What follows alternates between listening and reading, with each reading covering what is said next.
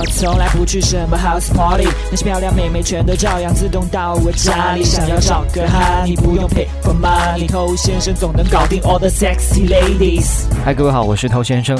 一个人他对你感不感兴趣，这需要用看、用听、用感受，对吧？而不是没有根据的想当然的以为对方就喜欢自己啊。我们很多兄弟他就是这个样子，喜欢来加戏。因为这些年接触了太多太多撩妹有问题的男性，那有一个非常普遍的情况就是，那一方面呢，过高的去估算了对方对自己的喜爱值，其实妹子呢并没有对他释放什么信号，完全就是朋友间的互动。那很多兄弟就觉得，哎呀，这就已经对我感兴趣了。那另外一方面呢？就是种种表现已经传递出对妹子很高的一个喜爱值，但他自己呢却浑然不知，他认为没有暴露需求感，所以这个问题的关键是什么？就是他根本就没有搞清楚对一个人感兴趣会有哪些表现。你弄清楚了之后，你才能判断妹子是不是对你感兴趣，同时你也知道自己做了哪些事情会暴露出太多的需求，对吧？所以，当你去学习一个妹子喜欢你的种种表现、种种行为的时候，你自己也要注意一下这些表现、这些行为，我平时有没有在做？如果我经常有，但对方毫无表示，啊，那就认清现实，先不要想太多。那我们今天主要来讲一讲肢体方面的一些信号，透露出他对你的兴趣。你正在收听的是最走心、最走肾的撩妹节目《把妹宝典》。添加微信公众号 k u a i b a m e i，参加内部课，学习不可告人的撩妹套路。内部客服微信号 a r t t o u。欢迎在节目之外去添加我们的微信公众号。想学习不可告人的内部课程，请去添加微信号。我们通过一个人的肢体细节来判断他对我们感不感兴趣，实际上是不分男女的。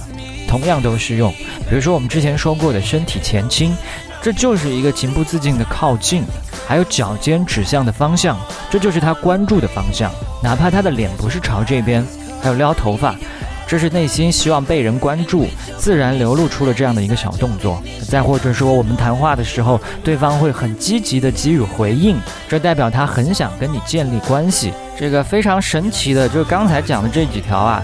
竟然可以同时出现在某些人身上，最常见的呢，就是领导身边的那几个马屁精，是吧？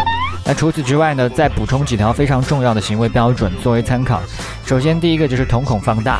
什么情况下我们会瞳孔放大呢？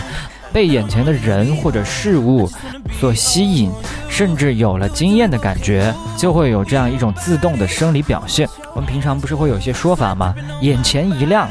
双眼放光，说的就是瞳孔放大。那我听别人说呢，就是我每次看到一些我觉得比较惊艳的妹子的时候，我的眼睛就会放出一种别样的光芒。